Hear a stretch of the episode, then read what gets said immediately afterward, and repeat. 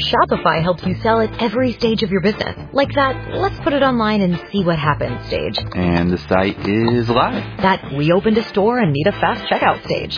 Thanks. You're all set. That count it up and ship it around the globe stage. This one's going to Thailand.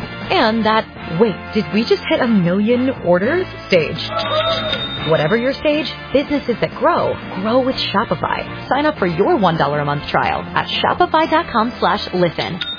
El libro de Urantía, página 1496. Documento 135 Juan el Bautista Juan el Bautista nació el 25 de marzo del año 7 A de JC, según la promesa que Gabriel le hizo a Elizabeth en junio del año anterior. Durante cinco meses mantuvo Elizabeth el secreto de la visitación de Gabriel. Cuando ella se lo dijo a su marido, Zacarías, grande fue la turbación de este, que solo acabó por creer totalmente en el relato de su mujer después que tuvo un sueño singular, unas seis semanas antes del nacimiento de Juan.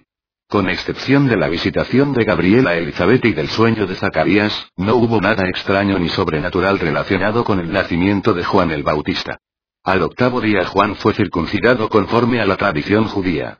Día tras día y año tras año, creció como otros niños, en la pequeña aldea conocida por entonces como la ciudad de Judá, situada a unos seis kilómetros al oeste de Jerusalén. El acontecimiento notable de la infancia de Juan fue la visita que, en compañía de sus padres, hizo a Jesús y a la familia de Nazaret. Esta visita tuvo lugar en el mes de junio del año 1 a DJC, cuando contaba poco más de seis años de edad. Después de su regreso de Nazaret, los padres de Juan emprendieron en forma sistemática la educación del muchacho. No había en esa pequeña aldea escuelas de la sinagoga. Sin embargo, como Zacarías era un sacerdote, era un hombre bastante bien instruido. Elizabeth por su parte tenía mucha más instrucción que el común de las mujeres en Judea de la época. También ella pertenecía al sacerdocio, puesto que era descendiente de las hijas de Aarón. Como Juan era hijo único, podían dedicar mucho tiempo a su capacitación mental y espiritual. Zacarías solo tenía que oficiar en el templo en Jerusalén por breves periodos de manera que dedicaba mucho de su tiempo a la enseñanza de su hijo. Zacarías y Elizabeth tenían una pequeña granja donde criaban ovejas. No alcanzaban a ganarse la vida con esta tierra, pero Zacarías recibía un estipendio regular de los fondos del templo dedicados al sacerdocio. 1. Juan se hace nazareo no había escuela en la cual Juan pudiera graduarse a los 14 años, pero sus padres habían seleccionado este como el año apropiado para que tomara el voto formal de nazareo. En consecuencia, Zacarías y Elizabeth llevaron a su hijo a Engedi, junto al mar muerto. Esta era la sede que la hermandad nazarea tenía en el sur, y allí el joven fue de y solemnemente iniciado por vida en esta orden. Después de las ceremonias y de hacer voto de abstención de toda bebida intoxicante, de dejarse crecer el pelo y de no tocar a los muertos, la familia se encaminó a Jerusalén, donde Juan completó frente al templo, las ofrendas requeridas de los que tomaban los votos nazareos. Juan hizo los mismos votos vitalicios que habían sido administrados a sus ilustres predecesores. Sansón y el profeta Samuel. Un nazareo vitalicio se consideraba una personalidad santificada y sagrada. Los judíos tenían por los nazareos casi la misma veneración y respeto que les merecía el sumo sacerdote, y esto no es de extrañar, puesto que los nazareos de consagración vitalicia eran los únicos, con página 1497 excepción de los sumos sacerdotes, a quienes les estaba permitido penetrar en el santo de los santos en el templo. Juan regresó de Jerusalén a la casa de su padre para cuidar de las ovejas. Creció robusto y de carácter noble. A los 16 años Juan, como resultado de una lectura acerca de Elías, quedó tan lleno de admiración por el profeta del Monte Carmelo que decidió adoptar su manera de vestir. Desde entonces, Juan se vistió siempre con un indumento velludo con un cinto de cuero. A los 16 años ya medía más de un metro ochenta de altura y casi había alcanzado su pleno desarrollo. Con su cabello largo suelto y es modo peculiar de vestir, ciertamente resultaba un joven pintoresco. Sus padres esperaban grandes cosas de este su único hijo, un hijo de promesa y nazareo vitalicio. 2. La muerte de Zacarías. Después de una enfermedad que duró varios meses, Zacarías murió en julio del año 12 de JC, cuando Juan apenas contaba 18 años. Fue este un momento de gran desconcierto para Juan puesto que el voto nazareo le prohibía todo contacto con los muertos, incluso con los de la propia familia. Aunque Juan intentó cumplir con las restricciones inherentes a su voto en cuanto a la contaminación de los muertos, no estaba seguro de haber obedecido totalmente los requisitos de la orden nazarea. Por lo tanto, después del entierro de su padre, fue a Jerusalén, donde, en el rincón de los nazareos del atrio de las mujeres, ofreció los sacrificios requeridos para su purificación. En septiembre de ese año Elizabeth y Juan hicieron un viaje a Nazaret para visitar a María y a Jesús. Juan estaba prácticamente decidido a dar comienzo a su obra, pero le convencieron no solo las exhortaciones de Jesús sino también su ejemplo de que era mejor regresar al hogar, dedicarse a cuidar a su madre, y aguardar la llegada de la hora del Padre. Después de despedirse de Jesús y de María al final de esta agradable visita, Juan no volvería a ver a Jesús hasta el momento del bautismo de este en el Jordán. Juan y Elizabeth regresaron a su hogar y comenzaron a hacer planes para el futuro. Puesto que Juan rehusó aceptar el estipendio de sacerdote que se le adeudaba de los fondos del templo, al cabo de dos años habían perdido todo y estaban a punto de perder su casa. Por eso decidieron trasladarse al sur con su rebaño de ovejas. Como consecuencia, el verano en que Juan cumplió 20 años presenció su traslado a Hebrón. En el llamado desierto de Judea Juan cuidaba de sus ovejas junto a un arroyo que era tributario de una corriente de agua más grande que desembocaba en el mar muerto a la altura de Engedi.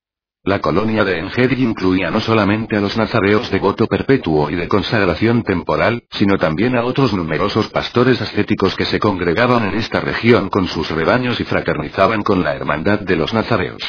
Se ganaban la vida con la cría de las ovejas y con la ayuda de las dádivas que los ricos judíos le hacían a la orden. Según pasaba el tiempo, Juan regresaba cada vez menos frecuentemente a Hebrón, mientras que visitaba Engedi con frecuencia cada vez mayor. Era tan completamente diferente de la mayoría de los nazareos que le resultaba muy difícil fraternizar en forma plena con la hermandad. Pero le tenía gran afecto a Abner, el reconocido líder y jefe de la colonia de Engedi. 3. La vida de un pastor junto al valle de Arroyuelo Juan construyó no menos de una docena de refugios de piedra y corrales nocturnos, hechos de piedras superpuestas, desde página 1498, donde podía observar y salvaguardar a sus rebaños de ovejas y de cabras. La vida de pastor le dejaba a Juan mucho tiempo para pensar. Mucho conversaba con Ezra, un niño huérfano de Belsur, a quien en cierto modo había adoptado, y que cuidaba de los rebaños cuando Juan se iba a Hebrón para visitar a su madre y vender ovejas, así como cuando descendía a Engedi para los oficios del sábado. Juan y el muchacho vivían una vida muy simple, alimentándose de carnero, leche de cabras, miel silvestre, y las langostas comestibles de la región. De cuando en cuando, suplementaban esta dieta diaria con provisiones traídas de Hebrón y de Engedi. Elizabeth mantenía a Juan al tanto de los asuntos de Palestina y del mundo. Cada vez se hacía más profunda su convicción de que se avecinaba rápidamente el momento en que habría de acabar el viejo orden. Que él sería el mensajero del advenimiento de una nueva era, el reino del cielo. Este rudo pastor tenía gran predilección por los escritos del profeta Daniel. Mil veces había leído la descripción danielita de la gran imagen, la que, según Zacarías le había relatado, representaba la historia de los grandes imperios del mundo, comenzando con Babilonia, luego Persia, Grecia y finalmente Roma. Juan percibía que ya Roma estaba compuesta de pueblos y razas tan políglotas, que jamás podría llegar a consolidar firmemente un imperio sobre sólidos cimientos. Él creía que Roma aún entonces estaba dividida en Siria, Egipto, Palestina y otras provincias. Y entonces leyó que en los días de estos reyes, el Dios del cielo levantará un reino que no será jamás destruido. Ni será este reino dejado a otro pueblo, sino desmenuzará y consumirá a todos estos reinos, y permanecerá para siempre. Y le fue dado dominio y gloria y un reino para que todos los pueblos, naciones y lenguas le sirvieran. Su dominio es dominio eterno, que nunca pasará, y su reino uno que no será destruido. El reino y el dominio y la grandeza del reino debajo de todo el cielo será dado al pueblo de los santos del Altísimo, cuyo reino es reino eterno, y todos los dominios le servirán y le obedecerán. Juan no consiguió nunca emerger por completo de la confusión provocada por lo que les había oído decir a sus padres respecto a Jesús y los pasajes que leía en las Escrituras. En el libro de Daniel leía, Miraba yo en la visión de la noche, y he aquí con las nubes del cielo venía uno como un hijo de hombre, y le fue dado dominio y gloria y un reino. Pero estas palabras del profeta no se armonizaban con lo que le habían enseñado sus padres. Por otra parte tampoco correspondía su conversación con Jesús, con ocasión de su visita cuando tenía 18 años, con estas declaraciones de las Escrituras. A pesar de esta confusión, en el medio de su perplejidad, su madre le aseguraba que su primo lejano, Jesús de Nazaret, sería el verdadero Mesías, que había venido para ocupar el trono de David, y que él, Juan, habría de ser el mensajero de su advenimiento y su principal apoyo. Por todo lo que oía Juan sobre el vicio y la iniquidad en Roma y el libertinaje y la esterilidad moral del imperio, por lo que él sabía de las fechorías de Herodes Antipas y de los gobernadores de Judea, se inclinaba a pensar que se acercaba el fin de la era. Le parecía a este noble y rudo hijo de la naturaleza que el mundo estaba maduro para el fin de la era del hombre, para el alborear de una era nueva y divina. El reino del cielo. En el corazón de Juan fue creciendo la convicción de que había de ser el último de los antiguos profetas y el primero de los nuevos. Vibraba con el sobrecogedor impulso de salir y proclamar a todos los hombres. Arrepentíos. Andad bien con Dios. Preparaos para el fin. Preparaos para el advenimiento del nuevo orden eterno de los asuntos terrenales, el reino del cielo. Página 1499. 4. La muerte de Elizabeth el 17 de agosto del año 22 de DJC, cuando Juan tenía 28 años de edad, su madre falleció repentinamente. Los amigos de Elizabeth, conociendo las restricciones necesarias respecto al contacto con los muertos, incluso los de la propia familia, hicieron todos los arreglos para el entierro de Elizabeth antes de mandar a llamar a Juan. Al recibir Juan la noticia de la muerte de su madre, instruyó a Edda que condujera sus rebaños a Engedi y partió hacia Hebrón. A su regreso a Engedi, después del funeral de su madre, donó sus rebaños a la hermandad y durante una temporada se apartó del mundo exterior para ayunar y orar. Juan tan solo conocía los métodos antiguos de acercarse a la divinidad. Tan solo conocía las historias de Elías, Samuel y Daniel. Elías era su ideal de profeta. Fue el primero de los maestros de Israel que llegó a ser considerado un profeta. Juan creía verdaderamente que habría de ser el último en este largo e ilustre linaje de mensajeros del cielo. Por dos años y medio vivió Juan en Engedi, convenciendo a la mayoría de los miembros de la hermandad de que se acercaba el fin de la era, que el reino del cielo estaba por aparecer. Sus primeras enseñanzas de esa época estaban basadas en la idea y concepto judíos, corrientes por ese entonces, de un Mesías que habría de ser el liberador prometido de la nación judía, el que la habría de liberar de la dominación de sus potentados gentiles. Durante todo este período Juan leyó mucho los escritos sagrados que encontró en la morada de los nazareos en Engedi. Le impresionaron especialmente los escritos de Isaías y Malaquías, los últimos profetas hasta momento. Leía y releía los últimos cinco capítulos de Isaías, y creía en estas profecías. Luego leía en Malaquías. He aquí, yo os envío el profeta Elías antes que venga el gran y terrible día del Señor. Y él hará volver el corazón de los padres hacia los hijos, y el corazón de los hijos hacia los padres, no sea que yo venga y hiera la tierra con maldición.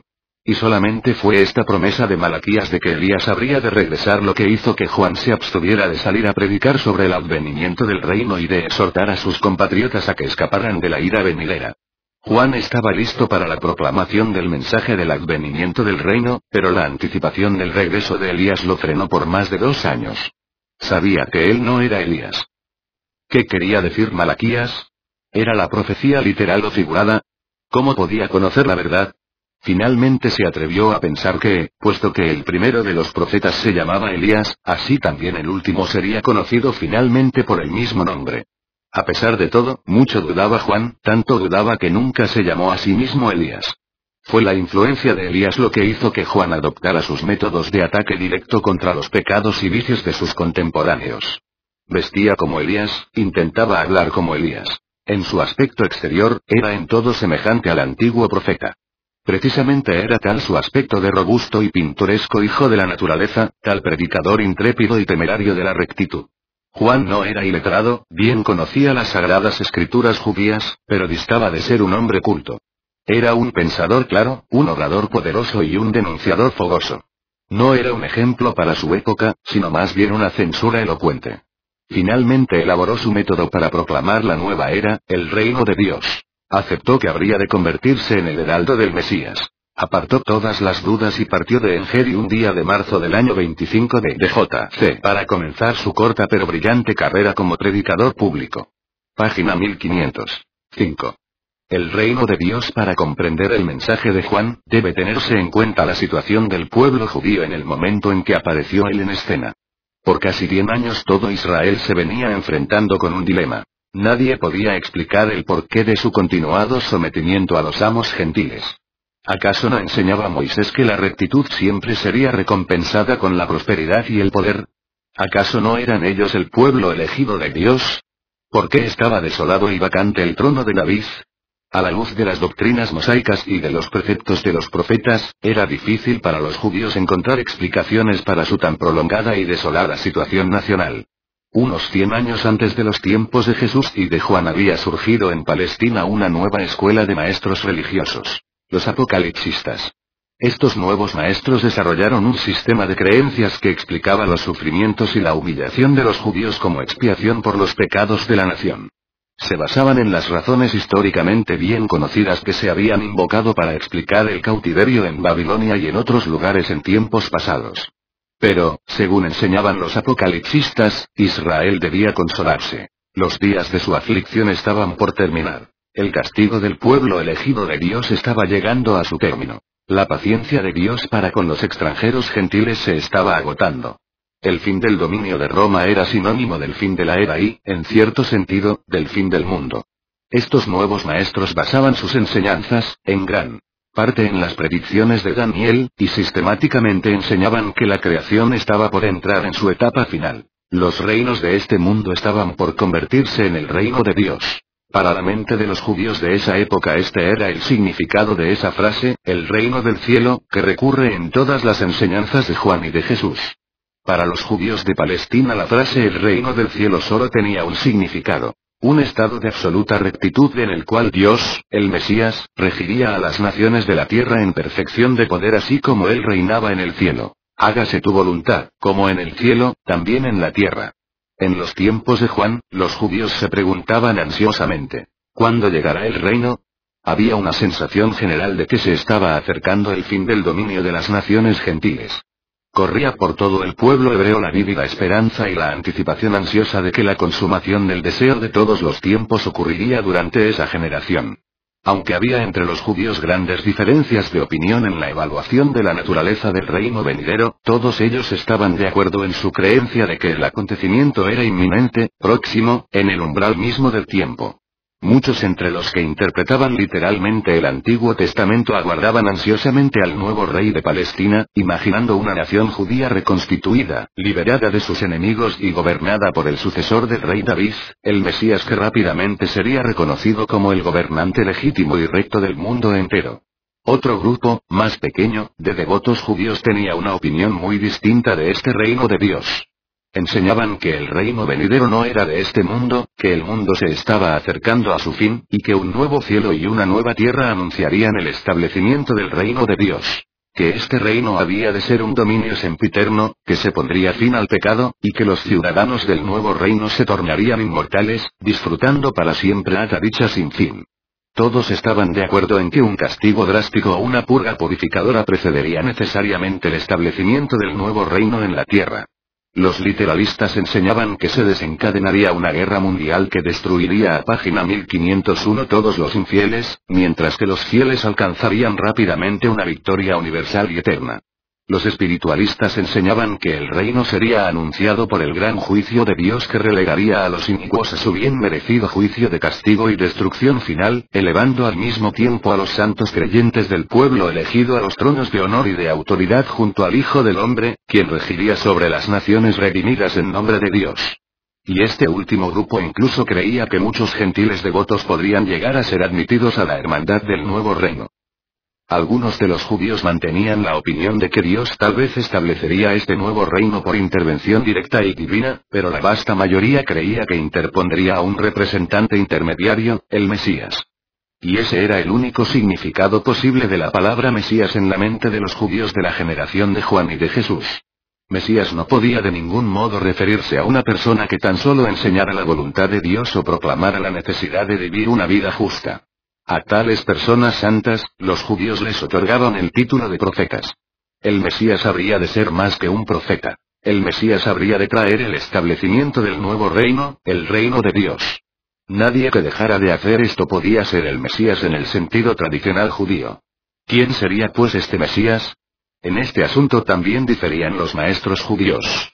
Los más viejos se aferraban a la doctrina del hijo de David. Los más jóvenes enseñaban que, puesto que el nuevo reino era un reino celestial, el nuevo soberano también podría ser una personalidad divina, alguien que por mucho tiempo se había sentado a la diestra de Dios en el cielo. Y aunque parezca extraño, los que así concebían al soberano del nuevo reino lo imaginaban no como un Mesías humano, no como un simple hombre, sino como el Hijo del Hombre, un Hijo de Dios, un príncipe celestial, mantenido durante mucho tiempo en espera para asumir la soberanía de la tierra renovada. Tales eran los antecedentes religiosos del mundo judío cuando Juan salió a proclamar. Arrepentíos, el reino del cielo se aproxima. Se entiende, pues, que el anuncio de Juan de la inminente llegada del reino tenía no menos de media docena de significados diferentes en la mente de los que escucharon su predicación apasionada.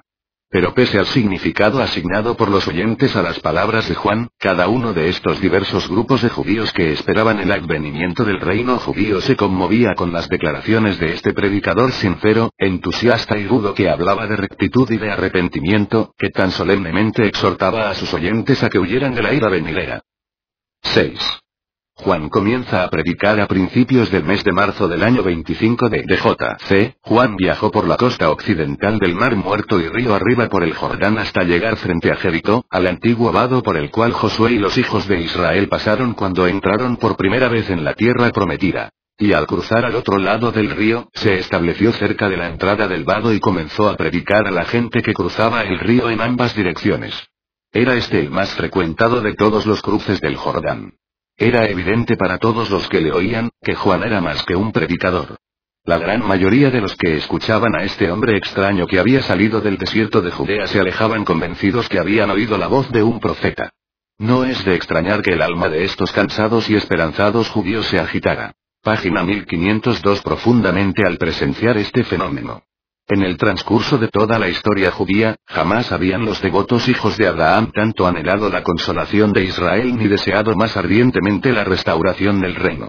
En toda la historia judía, el mensaje de Juan no hubiera podido nunca tener un impacto tan profundo y universal como el que tuvo cuando apareció misteriosamente junto a la orilla de este cruce meridional del río Jordán para anunciar el advenimiento del reino del cielo.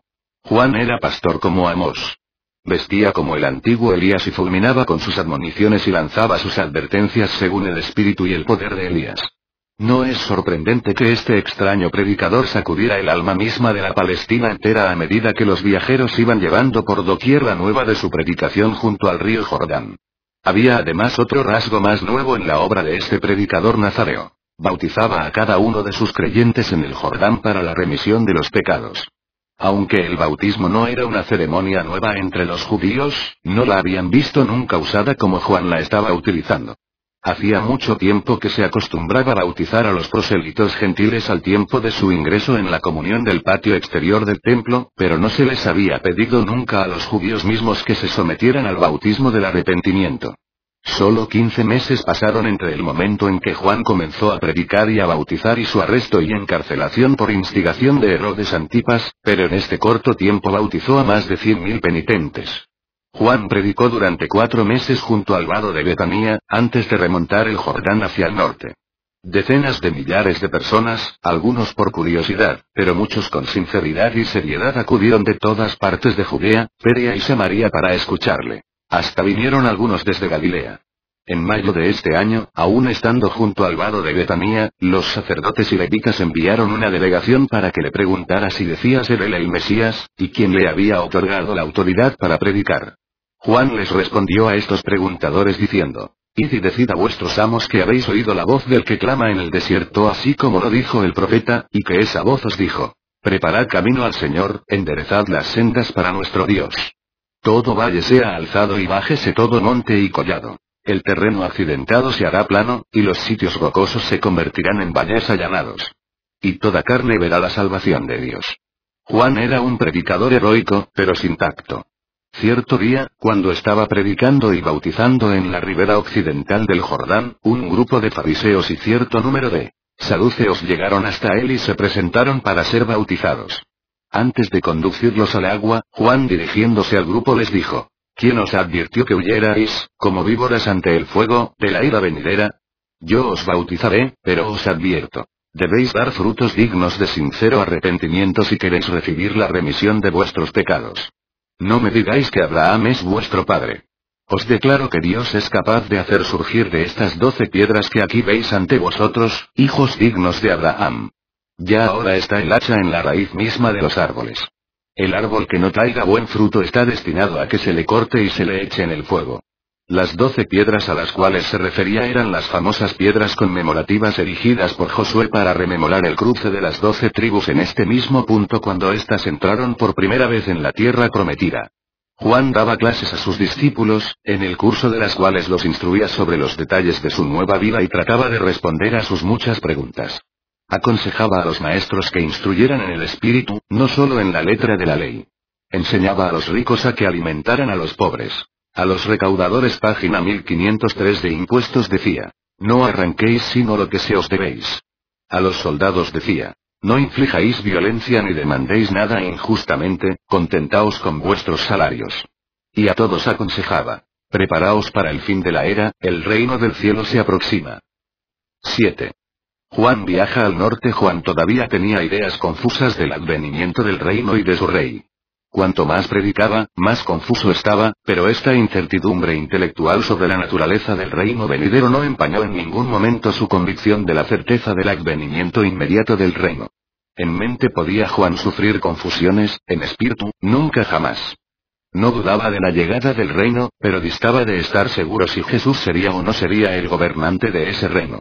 Mientras se aferraba Juan a la idea de la restauración del trono de David, las enseñanzas de sus padres de que Jesús, nacido en la ciudad de David, había de ser el libertador tan esperado, le parecían consecuentes. Pero por momentos, cuando se inclinaba hacia la doctrina de un reino espiritual y el fin de la era temporal en la tierra, le invadía la duda sobre el papel que habría de desempeñar Jesús en tales acontecimientos. A veces llegaba a ponerlo todo en tela de juicio, pero no por mucho tiempo. Realmente hubiera deseado conversar sobre todo esto con su primo, pero eso estaba en contra del acuerdo explícito que ambos habían convenido. Mientras viajaba hacia el norte, mucho pensó Juan en Jesús. Se detuvo en más de una docena de lugares al remontar el Jordán. En Adán fue donde primero hizo referencia a otro que viene tras de mí en respuesta a la pregunta directa que sus discípulos le hicieron. ¿Eres tú el Mesías? Siguió diciendo. Tras de mí vendrá uno que es más grande que yo, del cual yo no soy digno de desaltar las correas de las sandalias. Yo os bautizo con agua, pero él os bautizará con el Espíritu Santo. En su mano lleva la pala y va a limpiar cuidadosamente su era. Recogerá su trigo en el granero, pero la paja la quemará con el fuego del juicio. En respuesta a las preguntas de sus discípulos, Juan siguió ampliando sus enseñanzas día a día añadiendo más información útil y consoladora, además del mensaje críptico con que comenzara su ministerio. Arrepentíos y sed bautizados.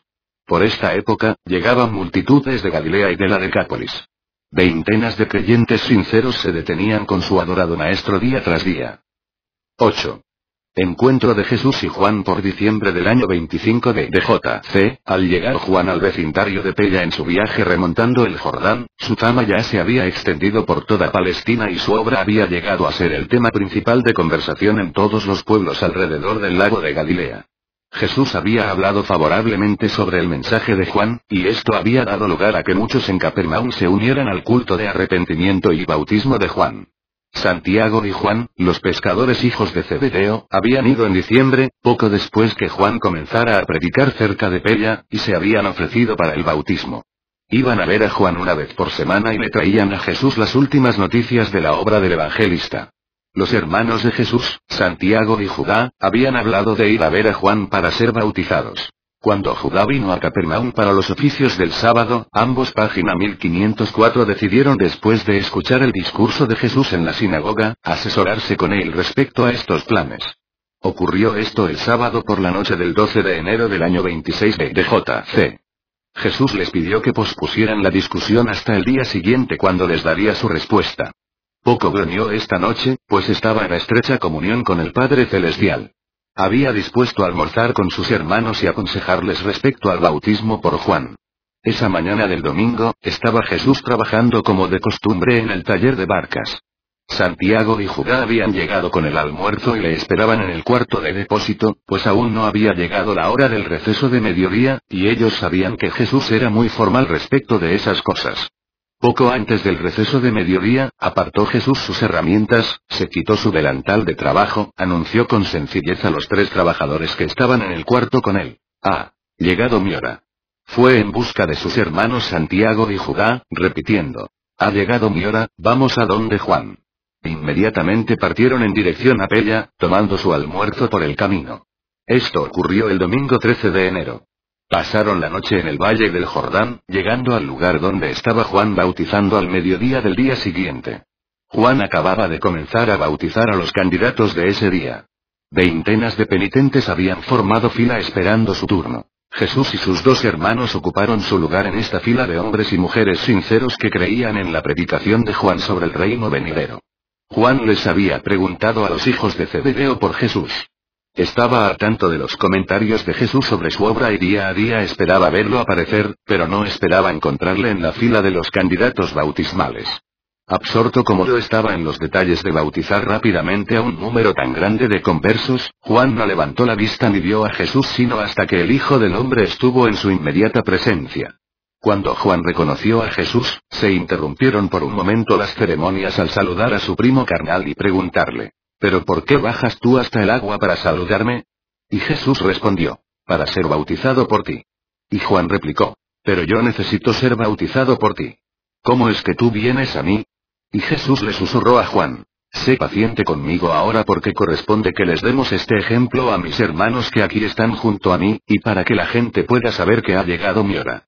Tan intenso y persuasivo era el tono de finalidad y autoridad en la voz de Jesús, que Juan se dispuso, temblando de emoción, a bautizar a Jesús de Nazaret en el Jordán al mediodía del lunes 14 de enero del año 26 de DJ.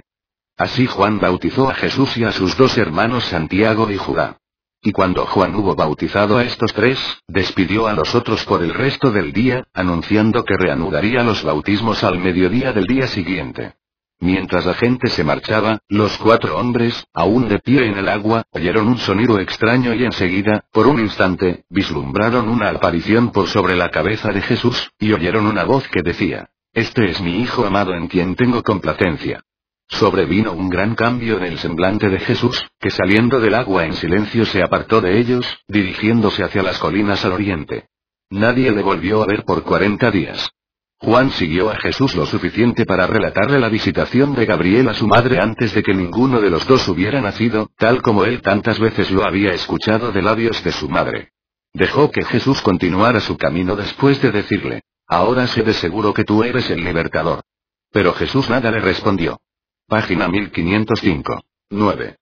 Los cuarenta días de predicación cuando Juan regresó junto a sus discípulos, ya por entonces unas 25 a 30 personas moraban constantemente con él, los encontró discutiendo seriamente los acontecimientos del bautismo de Jesús que acababa de ocurrir. Aún más asombrados quedaron ellos al contarles Juan la historia de la visitación de Gabriel a María antes del nacimiento de Jesús, y el hecho de que Jesús no pronunciara palabra al relatarle Juan este acontecimiento. Esa noche no llovió, y los treinta conversaron largamente en la noche estrellada. Se preguntaban dónde estaría Jesús, cuándo le volverían a ver. Después del acontecimiento de este día, la predicación de Juan adquirió una nueva resonancia de proclamación segura del reino venidero y del Mesías esperado. Fue un período de gran tensión, estos cuarenta días de espera, aguardando el regreso de Jesús. Pero Juan continuó predicando con más vigor, y sus discípulos comenzaron aproximadamente por esta época a predicar a las desbordantes multitudes que se reunían en torno a Juan, a orillas del Jordán. En el curso de estos cuarenta días de espera, muchos fueron los rumores que se esparcieron por la tierra llegando incluso a Tiberías y a Jerusalén. Millares acudían para ver la nueva atracción en el campamento de Juan, el notorio Mesías, pero no estaba Jesús allí para que le vieran. Al afirmar los discípulos de Juan que el extraño hombre de Dios se había marchado a las colinas, muchos dudaron de toda la historia. Unas tres semanas después de la partida de Jesús, llegó a Pela una nueva delegación de los sacerdotes y fariseos de Jerusalén.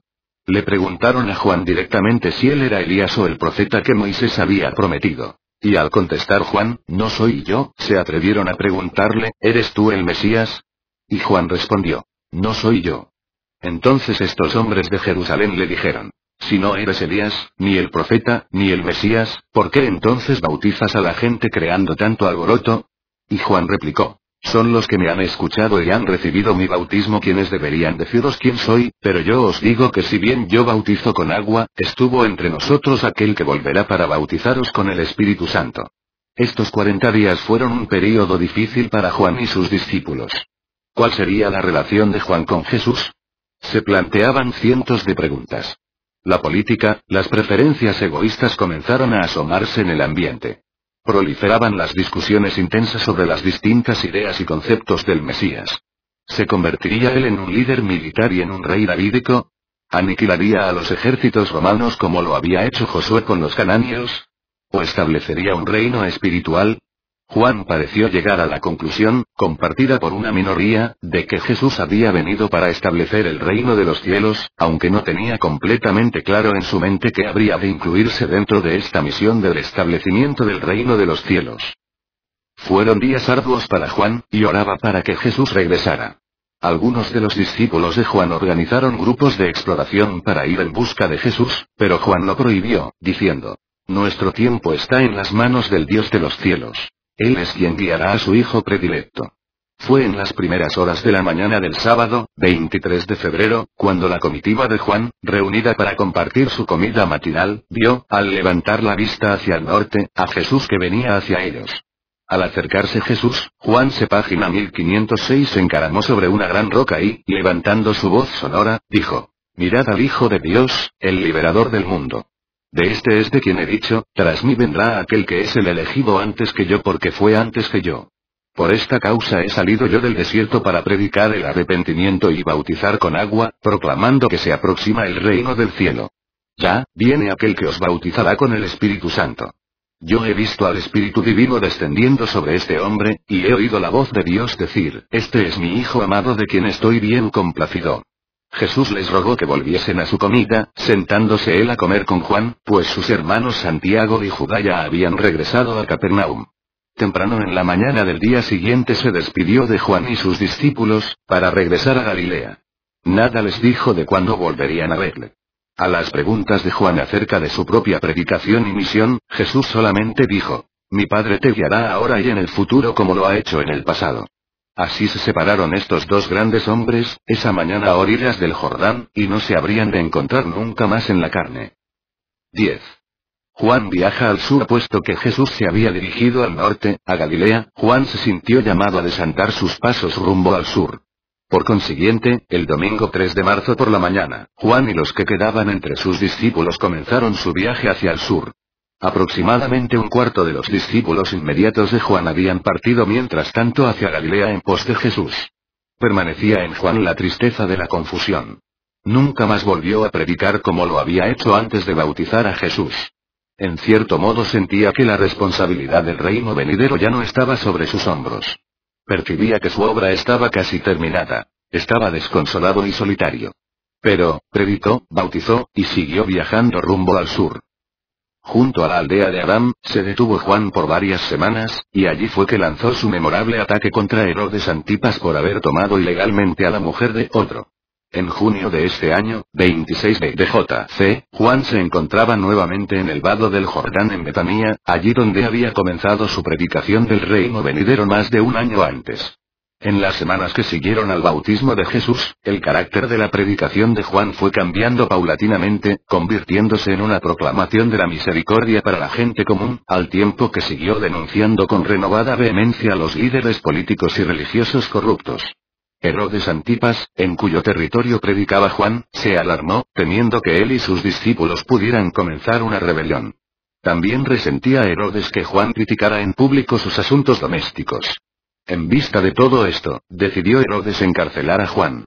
Así pues, muy temprano en la mañana del 12 de junio, antes de que se congregara la multitud para escuchar su predicación y presenciar los bautismos, los agentes de Herodes arrestaron a Juan. Como pasaban las semanas sin que fuera liberado, sus discípulos se esparcieron por toda Palestina, y muchos de ellos fueron a Galilea para unirse a los seguidores de Jesús. 11. Juan en la cárcel Juan tuvo una solitaria y un tanto amarga experiencia en la cárcel. Pocos entre sus discípulos pudieron obtener permiso para visitarlo. Anhelaba ver a página 1507 Jesús, pero hubo de contentarse con escuchar los relatos de su obra a través de aquellos entre sus discípulos que se habían convertido en creyentes del Hijo del Hombre.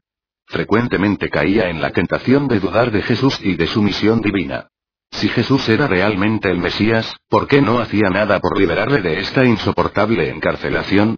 Más de un año y medio languideció este robusto hombre de las tierras amplias de Dios, en esa vil prisión. Esta experiencia fue una gran prueba de su fe en Jesús y de su lealtad a Él. En verdad, esta experiencia fue una gran prueba de la fe de Juan aún en Dios. Muchas veces cayó en la tentación de dudar hasta de la autenticidad de su propia misión y experiencia. Ya hacía varios meses que permanecía encarcelado cuando le visitó un grupo de sus discípulos y, después de relatarle las actividades públicas de Jesús, así hablaron. Ya ves, maestro, aquel que estuvo contigo en el Alto Jordán prospera y recibe a todos los que vienen a él. Hasta llega a festejar con publicanos y pecadores. Tú atestiguaste con valentía por él, pero él nada hace para conseguir tu liberación. Pero Juan respondió a sus amigos. Este hombre nada puede hacer que no le haya sido dado por su Padre Celestial. Recordad. Bien lo que dije, yo no soy el Mesías, pero soy el enviado con la misión de preparar el camino para él. Y eso es lo que yo hice. El que tiene la novia es el novio, pero el amigo del novio que está junto a él y le oye se regocija grandemente por el sonido de su voz. Ya pues se ha cumplido este mi regocijo. Él debe aumentar, yo, disminuir. Yo soy alta tierra y he proclamado mi mensaje. Jesús de Nazaret extendió a la tierra desde el cielo y está por sobre todos nosotros. El Hijo del Hombre ha descendido de Dios, y os declarará las palabras de Dios. Porque el Padre Celestial no escatima el Espíritu a su propio Hijo. El Padre ama a su Hijo y pronto todo lo pondrá en las manos de este Hijo. El que cree en el Hijo tendrá vida eterna. Y estas palabras que yo hablo son verdaderas y perdurables. Asombráronse los discípulos del pronunciamiento de Juan, tanto que se retiraron en silencio. Juan también estaba muy agitado, porque percibía que acababa de pronunciar una profecía. De allí en adelante no volvió a dudar de la misión y divinidad de Jesús. Pero fue para Juan una amarga desilusión que Jesús no le enviara mensaje alguno, que no le visitara y que nada hiciera, utilizando su gran poder para liberarle de la prisión. Pero Jesús bien sabía todo esto. Grande era su amor por Juan, pero conociendo ya su naturaleza divina, sabiendo plenamente las grandes cosas que se preparaban para Juan cuando éste partiera de este mundo y conociendo también que la obra de Juan en la tierra estaba terminada, se obligó a no interferir con la evolución natural de la carrera del gran predicador profeta. Esta prolongada espera en la cárcel era humanamente insoportable. Pocos días antes de su muerte Juan nuevamente envió mensajeros de confianza a Jesús, preguntándole, ¿Está concluida mi obra? ¿Por qué languidezco en la cárcel? ¿Eres tú verdaderamente el Mesías, o hemos de esperar por otro? Cuando estos dos discípulos le entregaron este mensaje a Jesús, el Hijo del Hombre replicó, Volved a Juan, decidle que yo no lo he olvidado, pero que también en esto tenga paciencia, porque corresponde que nosotros cumplamos toda rectitud. Contadle a Juan lo que habéis visto y oído, que se predican buenas nuevas a los pobres, y, finalmente, decidle al amado heraldo de mi misión terrenal que será abundantemente bendecido en la edad venidera si no haya ocasión de dudar y cometer un desliz por mí. Fueron estas las últimas palabras que recibió Juan de Jesús. Mucho lo consoló este mensaje, consolidando su fe y preparándole para el trágico fin de su vida en la carne que siguió muy de cerca a esta memorable ocasión. Página 1508. 12. La muerte de Juan el Bautista como Juan estaba trabajando en el sur de Perea cuando fue arrestado, se le condujo inmediatamente a la prisión de la fortaleza de Macaerus, donde estuvo encarcelado hasta su ejecución. Herodes gobernaba en Perea así como en Galilea, y mantenía residencia en esta época tanto en Jurias como en Macaerus de Perea. En Galilea la residencia oficial se había trasladado de Séforis a la nueva capital de Tiberias. Herodes temía poner en libertad a Juan por miedo de que instigase una rebelión. Temía matarle por miedo de que la multitud se sublevase en la capital, porque millares de pereos creían que Juan era un hombre santo, un profeta. De aquí que Herodes mantuviera al predicador nazareo en la cárcel, no sabiendo qué hacer con él. Varias veces Juan había estado ante Herodes, pero no se avino nunca ni a abandonar los dominios de Herodes ni a renunciar a toda actividad pública una vez que fuera puesto en libertad y la creciente agitación en constante efervescencia, en cuanto a Jesús de Nazaret, advertía a Herodes que este no era el momento para dejar en libertad a Juan. Además, Juan era también blanco del intenso y amargo odio de Herodías, la mujer ilegal de Herodes. En numerosas ocasiones Herodes conversó con Juan sobre el reino del cielo, y aunque a veces se turbaba seriamente con su mensaje, no se atrevía a liberarlo de la prisión. Puesto que todavía se estaban construyendo muchos edificios en Tiberías, Herodes pasaba considerable tiempo en sus residencias de Pérea, y le tenía preferencia a la fortaleza de Macaeus. Habrían de transcurrir varios años antes de que todos los edificios públicos y la residencia oficial de Tiberías estuvieran terminados. Para celebrar su cumpleaños organizó Herodes una gran fiesta en el palacio de Macaerus para sus funcionarios principales y otras personalidades de alto rango en los concilios del gobierno de Galilea y Pérea. Como Herodías no había conseguido persuadir a Herodes de que aplicara a Juan la pena de muerte, se dedicó a la tarea de urdir un astuto plan para lograr este propósito. En el curso de las festividades y espectáculos de la velada, Herodías presentó a su hija para que bailara ante los comensales. Herodes quedó muy complacido con la danza de la doncella y, llamándola ante él, le dijo, Eres encantadora. Estoy complacido contigo. Pídeme en este mi cumpleaños lo que desees, que yo te lo daré, aunque fuese la mitad de mi reino. Y Herodes así habló después de haber bebido mucho vino. La doncella se apartó y le preguntó a su madre, ¿qué debía pedirle a Herodes? Herodías le dijo, Ve a Herodes y pídele la cabeza de Juan el Bautista. Y la joven, regresando a la mesa del banquete, dijo a Herodes, Quiero que me entregues la cabeza de Juan el Bautista en una bandeja. Llenóse el corazón de Herodes de pavor y pena, pero había dado su palabra ante todos los comensales que le rodeaban, y no pudo rechazar la solicitud de la doncella. Envió pues Herodes Antipas a un soldado, ordenándole que trajese la cabeza de Juan. Así fue decapitado Juan esa noche en la prisión, y trajo el soldado la cabeza del profeta en una bandeja y se la presentó a la joven en el fondo del salón del banquete. Y la doncella entregó la bandeja a su madre. Cuando los discípulos de Juan supieron de este suceso, vinieron a la prisión para recoger el cuerpo de Juan, y después de darle sepultura, acudieron donde Jesús y le relataron lo ocurrido.